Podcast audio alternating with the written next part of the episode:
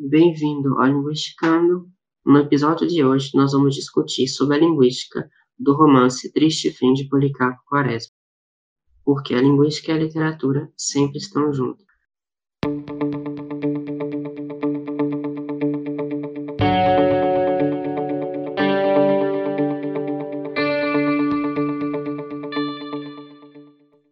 Basicamente, esse romance, que foi produzido pelo escritor Lima Barreto durante o pré-modernismo brasileiro, trata sobre o personagem Policarpo Quaresma, um funcionário público que vive no Rio de Janeiro, eh, na virada do século XX, e é conhecido por ter uma grande paixão pela literatura e pela música, de modo a valorizar a cultura brasileira em detrimento da cultura europeia. Então, esse personagem propõe uma ideia um tanto maluca, de modo a criar até um decreto. Ele propõe a ideia de impor o tupi como língua nacional do Brasil. Lembrando que nessa época, o, os maioria dos indígenas já haviam sido dizimados e o Brasil já falava majoritariamente português, com exceção de alguns imigrantes que chegavam. E assim, no episódio de hoje, nós vamos discutir por que, que ele falhou, mas ele poderia ter dado certo. Bom, então, como o Pedro disse, a gente tem aí essa proposta do, do Policarpo de mudança na língua, e para a gente entender por que, que ele não foi é, efetivo nessa empreitada, a gente vai tentar pensar na mudança linguística como a linguística tem pensado.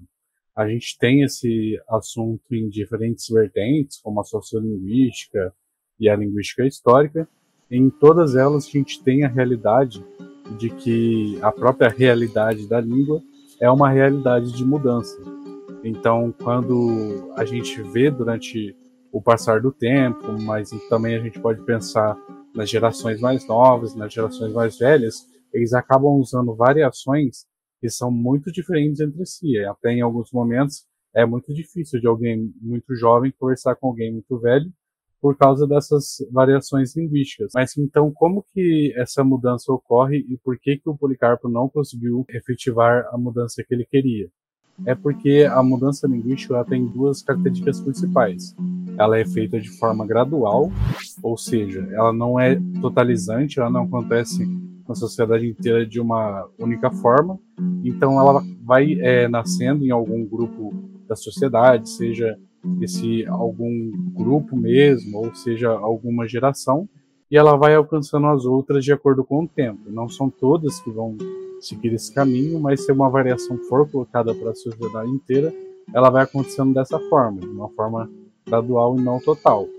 E a segunda característica é que ela não é rápida, ela é, acontece de forma lenta.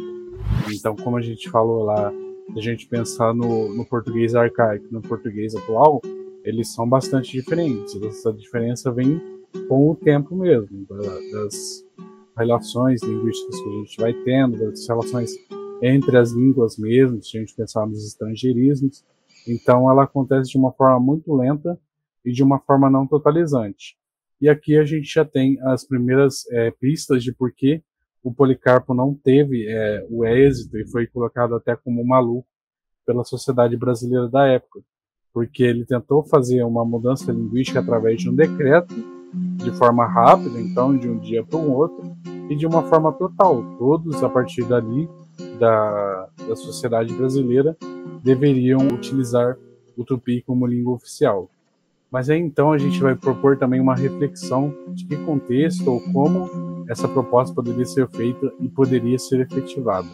Vale lembrar que a língua é sempre um instrumento de poder, e dessa forma é possível que haja uma imposição do idioma. É só a gente pensar, por exemplo, na imposição que foi feita do português no Brasil. Mesmo assim, é necessário que a pessoa que imponha o idioma tenha um certo poder político, o que não era o caso do Policarpo, tendo em vista que ele era um simples qualquer. Então, se a mudança tivesse sido imposta por o Estado, pelo governo, ou por alguma potência, seria possível que tivesse dado certo.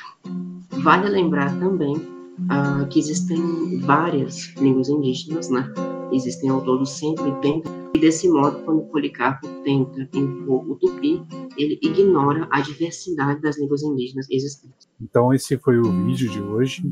Se vocês gostaram da nossa reflexão e dos conteúdos que a gente trouxe aqui, já deixa o like aí embaixo, compartilhe esse vídeo com quem gosta aí de literatura também, mas quem gosta de linguística, de sociolinguística, de linguística histórica, para é, conseguir contribuir aqui com o canal.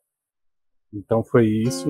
Eu espero que vocês tenham gostado do assunto que a gente trouxe e das reflexões também que a gente abordou aqui.